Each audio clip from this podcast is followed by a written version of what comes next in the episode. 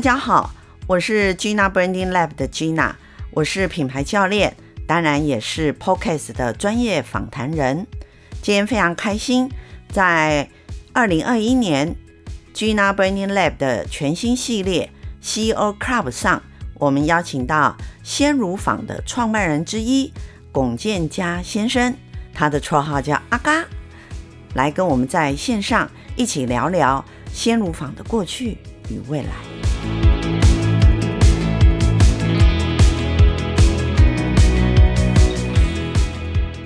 我们大家都知道，牛奶对所有的人身体的健康都是非常重要的，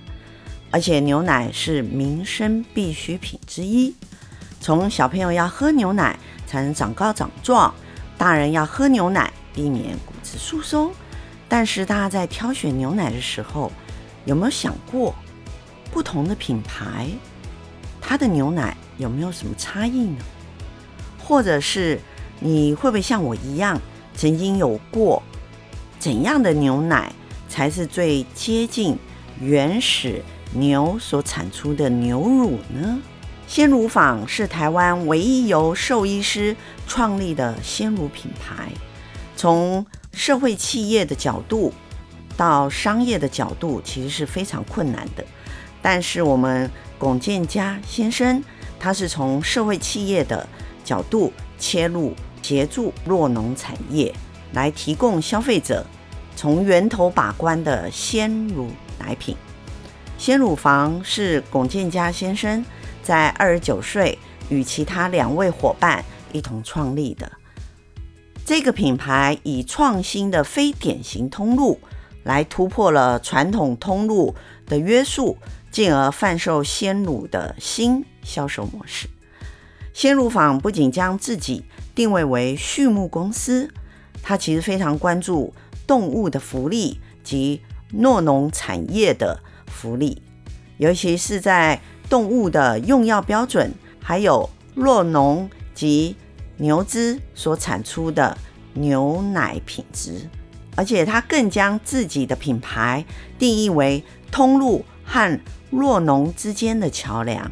透过品牌合作来协助小农。突破通路拓展的困境，这真的是不容易哦。由于是二十九岁的年轻创业，那更是困难重重。那么鲜乳坊的创立的起源是什么呢？鲜乳坊又是用怎样的策略，在台湾每年近两百亿的本土乳品商机中占有一席之地？让我们来听听鲜乳坊品牌的阿嘎怎么说吧。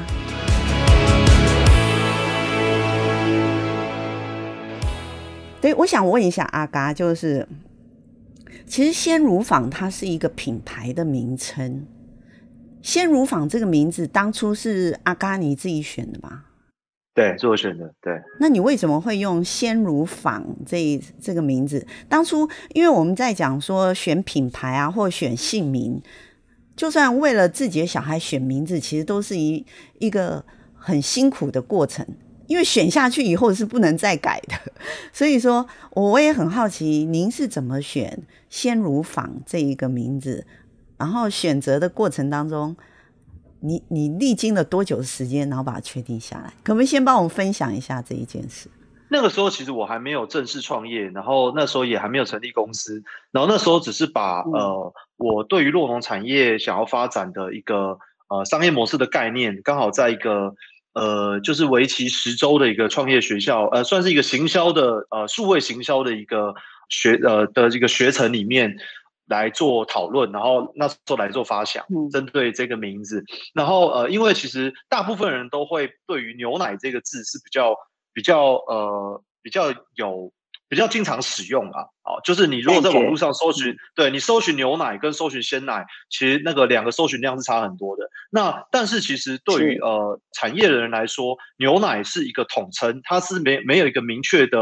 呃定义的。那牛奶里面有分成保酒奶、鲜奶、调味奶、乳饮品等等的。那呃鲜奶是一个以呃牛分泌出来的生乳为基底，然后经过简单的灭菌装瓶。然后没有做任何的呃复杂性的加工而制成的产品叫做鲜乳好，那呃，我认为台湾是呃呃，其实就就是因为大家对于名词的混乱，很多人都以为牛奶牛奶就叫习惯了。但你买到的其实有很多都是奶奶粉冲填的，或是有一些是呃还原冰砖去呃冰砖去还原的，嗯、所以导致其实鲜奶的呃发展其实是呃呃呃，就是因为大家对名词的不认知而受到一些影响。所以那时候我就想要用更专业的方式来描述这个产品，所以我就是先以鲜乳来当做。呃，我们品牌未来想要发展的产品主力，所以我没有想要做保酒乳，嗯、也没有想要做所谓的奶粉，或者说还原奶的充填。我想要做的就是台湾本土的生乳所做成的乳品，嗯、就称之叫鲜乳。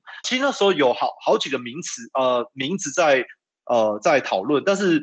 因为也时代久远了啦，嗯、那时候我也有点不太记得那时候有有有有多少的名词，应该花一个月左右时间来来定案这件事情。然后那时候其实我也很挣扎，嗯、因为鲜乳算是一个大众性的字眼，所以以品牌的名称来说的话，鲜乳坊，呃，第一个它那时候我没有想到它跟呃可能商标注册有关，因为商标注册很不容易用这种大众的名词来作为注册嘛，所以那时候也有想过一些比较、嗯、呃比较。特殊的名字，然后当然不一定能够直接联想到，呃，就是纯粹就是鲜乳这个东西。那但是它是比较有特色，而且比较独特的这样啦。那其实反而那时候的想法是，我们就先随便选一个，然后如果真的有迫切的需要更好的选择，我们再调整。那那时候我反而是这样子，因为那时候可能对于整个品牌的概念没有觉得它是完全不能动的东西。那当然开始运作之后才发现。对，就是品牌一开始取名很重要，而且后面要变动是有非常 高昂的成本的。是是是，所以呃，我想呃，青年创业本来就是在这十年来，台湾政府跟全球大家都觉得青年创业，因为青年有非常多好的想法。尤其是您以您个人来整个来创创立，我们称为鲜乳坊这一个品牌，其实你是一开始的时候，其实你是有你的一个。我们称为社会企业的一个热忱在里面，对不对？其实你并不是完全以呃企业经营牟利的角度来做这件事的嘛，哈、那有一次你本身是兽医的背景，然后你又对于呃弱弱农业吧，是不是叫弱农业？正正确的说法是。酪农业嘛，哈，就是说酪农他们这一块，有一次在台湾，台湾对于酪农这一块，其实一般来讲，大家在十年、二十年前，其实大家的关注度其实没有很高啦，因为大家一般消费者或者是一般人来讲的话，就喝牛奶，母乳是，如果小孩喝牛奶很好，然后后面断奶了。喝牛奶很好，就像阿嘎你刚才讲的，就是说，其实一般人对于所谓的鲜乳跟牛奶，它的分分类其实是不是很清楚？那阿嘎，我我看了一下，呃，前面媒体在您在分享的时候，其实你一开始说你是对于酪农业的一个热情，才去想要去做这件事。那你可不可以为我们分享一下，就是说，在你二十九岁的时候，你看到酪农业什么样的事情激发你要把你这个兽医哈？因为兽医其实这十年来是很夯的行业。如果说你做的是一般家庭宠物的话，应该是一个不错的行业哈。因为现在全球大家不生小孩，可以去养宠物。好，可是阿嘎你反而是。不是去想这件事，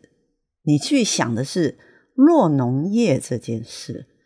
可不可以让我们线上的听友了解？就是说，为什么你以一个兽医的这个背景跟角度，会去关注酪农这件事，而不是去关注其他的？比如说，兽兽医应该他如果说有马啦、羊啦、狗嘛，也有猫啊，这是我们一般人的认知。为什么你会？针对弱农这件事情有这么高的热忱，然后想要去改变弱农产业这一件事。呃，其实，在兽医的分类里面，确实有非常多的比例，就是在毕业之后的兽医师啊，因为兽医师其实是。嗯呃，这个这一个职业是没有分动物别的。我们拿到兽医师执照之后，我们其实针对各个不同的动物，我们都可以针对它做医疗的诊疗的行为。嗯，好，那当然最多人的投入就是所谓的伴侣动物，就是刚刚提到的狗啊、猫啊这些，就是算是伴侣动物了哈，就宠物类的这个这个比例，这是最多人投入，大概有超过一半的兽医都会投入到这个领域里面。那其实天上飞的、水里游的、地上爬的，所有的动物其实都在兽医应该要照顾的领域里面。那其实这些动物的种类跟它的数量也远远的超过所谓的伴侣动物啊，只是因为在我们一般的都市生活当中，我们最常接触到的其实都是伴侣动物，所以我们很直觉的想象就是兽医其实是专门以服务这一类的动物当做主体的哦。那但是我当我进到呃兽医系的时候，我就发现其实有非常多的动物都也非常需要有医疗的资源来去提供协助他们的照顾。那我也觉得其实有非常多的同学都已经投入到伴侣动物了。那也许呃我应该可以更去关注一些可能呃本来。呃，医疗资源比较缺乏的一些领域，然后但是我也很有兴趣，因为我并不是呃当初在念兽医师系的时候就觉得一定要走伴侣动物这件事情。那所以以大的分类来说的话，其实兽医师除了伴侣动物以外，另外几个分类就是一个叫做经济动物，呃，或是我们一般常见叫做畜牧动物。那畜牧动物就是所谓的呃猪、马、牛、羊、鸡、鸭、鹅、鱼。这一类的，就是我们日常生活中所呃所所会用得上的这些动物，或是说这个提供我们一些动物性制品相关的动物，称之为这个畜牧动物。好，那这是一类。好，那另外可能就像野生动物啊，或是说可能像实验动物这些，可能也都属于呃兽医师的其中一个领域的范畴。对，所以我其实那时候我原本想要往野生动物发展，那因为台湾的野生动物的单位跟机构其实呃呃没有非常的成熟，像国外有很多的大型的 NGO 专门在做一些野生动物的保育，那所以他们对野生动物兽医的呃职缺跟发展其实有比较多的机会。那在台湾这个部分是相对比较少的，所以我在接触了野生动物一段时间之后，我后来就更多去了解所谓的畜牧动物。呃，我自己其实我家人，我爸、我妈跟我都属牛。啊，然后我不知道为什么我从小虽然在都市长在都市长大，但是我对牛就是有一种呃特别的喜欢，就是 那我们会把马。牛、羊、鹿这些大型的草食动物统称为大动物，所以大动物兽医，我我其实算是一个大动物兽医，所以我比较多接触的就是像马啊、羊啊、牛啊。那当然以台湾来说，牛算是这些大动物饲养的最大宗，所以我的主要的工作范围就是在乳牛。我觉得这样的环境是可以跟呃，就是比较跟大自然，因为我就是每天要在全台各地的牧场去跑，而不是在一个动物医院里面，我觉得比较符合我。呃，喜欢的生活样貌就是呃，我比较没有这么喜欢，就都是在都市里面，有时候比较喜欢一些户外的呃工作的形态，所以那时候就做了这样一个选择。那我在开始接触到呃洛农产业，跟他们相处之后，才发现其实。呃，肉农产业他们存在的目的是最后要做，要作为乳品的供应。那这个呃，乳品算是食品产业，肉农算是农业，所以农业跟食品产业两个是不同的产业，不同的视角。所以通常都是食品产业会去跟肉农产业收购他们的生乳来去做贩售，但是肉农产业对于食品的生产跟消费者的互动是非常陌生的。然后同时呢，这些乳品产业、乳品公司对于这个呃肉农产业也非常陌生，他们对于牛要怎么养。跟牛只的健康跟呃生乳的这些产销的机制，其实也是不了解的。那我就觉得非常可惜，因为这两个产业是环环相扣的。很多乳品产业的政策会影响了牛要怎么养，或是跟牛的健康度跟牛的呃饲养方式会有关系。所以就过去有很多因为这样的呃沟通或是产销机制的呃呃。就是没有非常的呃很好的互动或很好的沟通，导致两边其实有很多的对立，甚至有很多的冲突，然后甚至呃这个两边都觉得互相难搞，或是很多打压哦，或是说呃可能收购机制的不公平等等的，都会在里面被发生。所以我后来就发现说，如果我想要让动物可以过得好，就像说我想要这些牛可以健康，那但是它需要有个良好的收购价格，或是有一个好的。呃，供销机制来去配合，才能让这些农民有好的收益，或是说有好的呃呃条件，可以来呃这个这个提升他牧场的一些呃呃呃呃改良，或是说有提供牧场更多的资源来去对牛身上做一些呃呃呃健康上的一些呃呃呃设备的添购啊等等的。那我觉得这一块是过去比较呃。没有办法被解决的，就是农民没有能力解决这问题，乳品厂也不一定呃愿意来跟农民互动来解决这问题。那我就会觉得有时候呃，就像说我可能想呃看到一只牛，它常常生病，然后我想要假设它脚蹄一直受伤，那我想要帮它治疗，那我可能治疗好了，结果可能过没多久，它脚蹄又受伤了。那为什么？可能是因为这些牛没有在一个适合适合的地板上面，没有在专门牛可以对它的环境可能是不够良好的。但是如果要给这些牛呃适合它的环境，可能它需要做的硬体投资，可能需要两千万三千万来去铺设适合的地板。嗯、那它有这样的收购条件，做这样的设备的变变更吗？如果没办法的话，是不是就要变得牛的健康是被牺牲的那一环？所以，如果我可以给呃洛农比较好的收购价格，让他们有更多的条件来去服务他们的乳牛，那也许这样的收购模式会是一个更正向的循环。所以那时候就是看到了这样一个问题，所以想要去解决它，所以才想要用鲜乳坊来做这样的事情。呃，我想问一下阿嘎，就是说我们现在回来呃了解一下阿嘎他年轻的时候，你年轻的时候在学校的时候，是不是就对于所谓的自工这件事情，其实？就有参与，比如说对于社团呐、这些，是不是有参与？在你念书的过。呃，是是有的啦。不过我觉得在在兽医系，其实参与动物的志工的工作，其实我觉得还算蛮呃蛮多人有这样的参与的经验的。我那时候其实就学校有呃流浪动物的一个一个呃志工的团体。呃，他进驻在我们学校里面，所以经常会有一些受伤的流浪动物，如果需要救治，或者说他住院的动物需要照顾的话，那学生就会呃在课余的时间来去呃当志工来去照顾这些动物。那那时候呃我也有参与这样的一个过程啦，呃，所以我觉得是是是是是，是有是有的。所以我们可以其实线上听友，我觉得刚才您听到阿嘎他在分享一下，就是说为什么他会针对弱农业，他会有一个热忱。因为兽医系可以选择的，呃，我们称为就是他面对的动物的属性很多，然后其实产业链，如果我们以商业产业链来讲，就是说牧农业它也算是一个很重要的产业，尤其是酪农，他们其实是属于这个产业的上游。如果我们把它变成制造业来看的话，它是一个上游，然后它的中游可能就是食品制造商啦，或者是一些呃乳制品的厂商，再过来才是通路哈、那我们刚才听到阿嘎在讲的时候，我其实一直都有一个感觉，就是说，我觉得想要针对弱农业这一个产业去作为一个像一个桥梁一样，去作为呃一帮助弱农。而且你帮助洛农里面跟你这个鲜乳坊的定位有一件事非常重要哈，我们可以看到阿嘎他们呃，虽然他是创立这个品牌，可是他也真的执行了这件事，就是说，因为他本身是兽医，您是阿嘎是兽医，所以你在现场你关切的是乳牛这件事，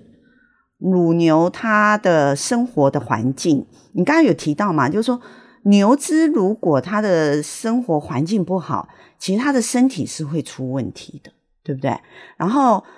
要让它环境好，那酪农他必须要有一些资源，他才能让乳牛的生活环境好。因为毕竟台湾的土地跟环境不太像呃欧欧洲啦，或者是澳洲，他们那种生活环境的那种比较宽大嘛。台湾毕竟那种平原啊，那些还是比较土地的资源还是没有办法像国外那么的好，所以哦，我们可以看到阿嘎，你你刚刚有提到一个牛好，乳就会好，这个是你鲜乳坊四大核心之一，而且你在现场协助这件事，还有一件事情就是你刚刚也有提到很难的一件事情，就是收购乳品的食品的厂商。他们其实对于弱农他们的那块环境，可能他们也没有办法很能了解，花很多时间去去沟通啦，哈。所以双方之间会有各个产业的角度不同，不能说谁对或谁错，而是因为站在的角度不同，看到的问题不同。所以呢，做法就不同。那你你在设立这一个鲜乳坊这个企业品牌，我们称为鲜乳坊是一个产品品牌，可是它是一个公司了，对吧？哈，那它如果是公司，它就是一个企业品牌。你也曾经在媒体的访谈当中一直提到说，鲜乳坊你给它的定位是通路跟酪农之间的桥梁。那么我就想要请您再呃更清楚一点告知我们，是说，因为公司是一个公司的形式，公司的经营它其实需要很大的呃照顾员工，它也要照顾你的股东的利益嘛，哈、哦，这是企业经营一定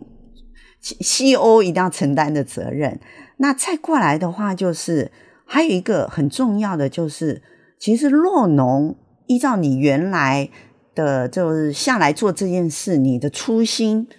我相信你是以社会企业、社企的角度去去服务服务酪农，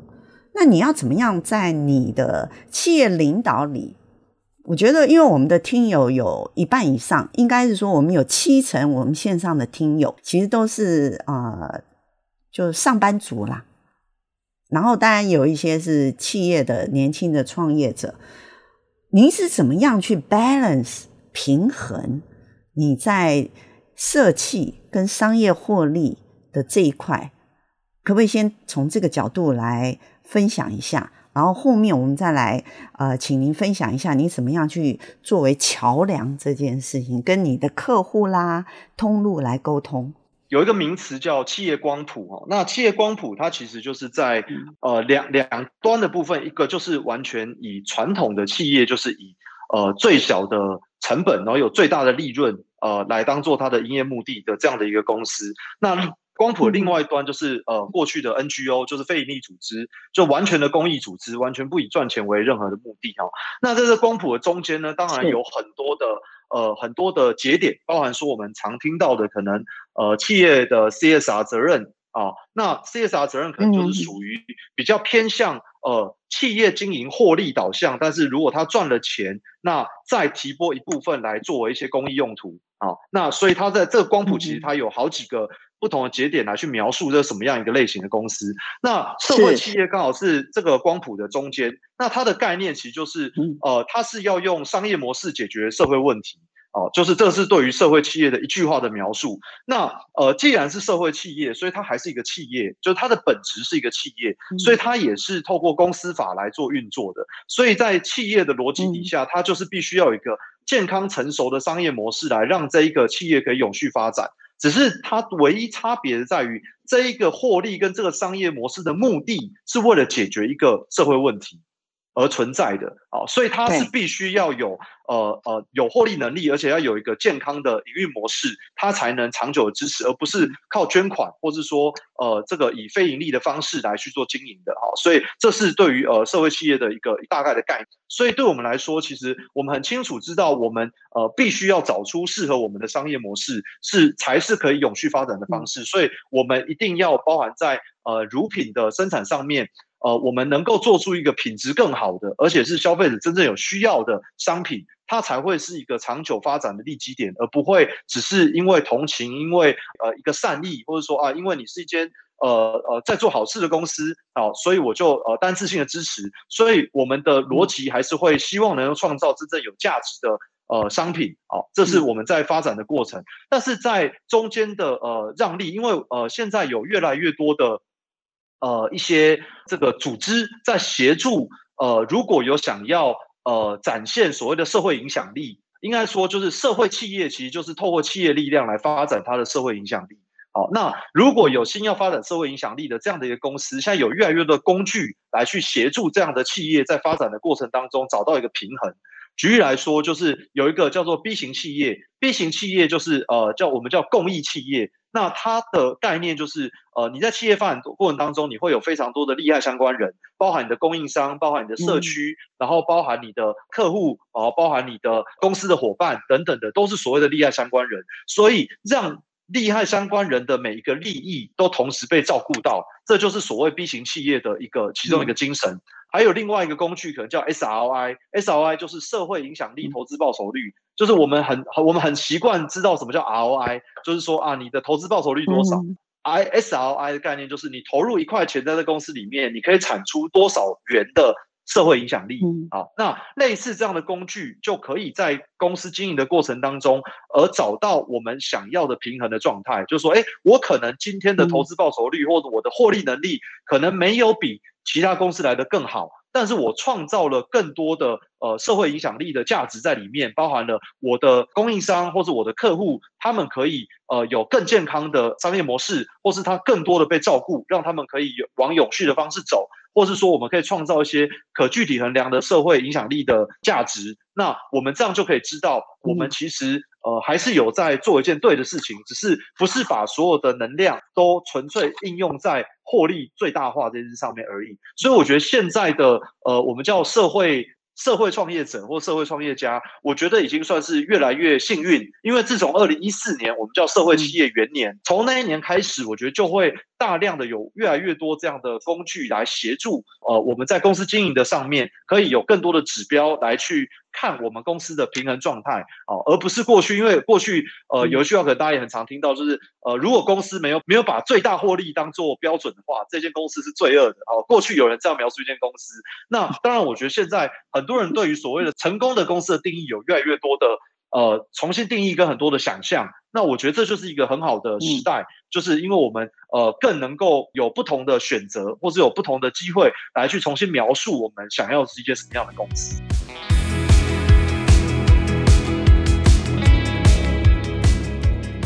今天我们在线上和鲜乳坊品牌的阿嘎，其实我们聊得非常的尽兴，也聊得非常的仔细哦。因为我们从鲜乳坊的名称是怎么样取的开始聊起，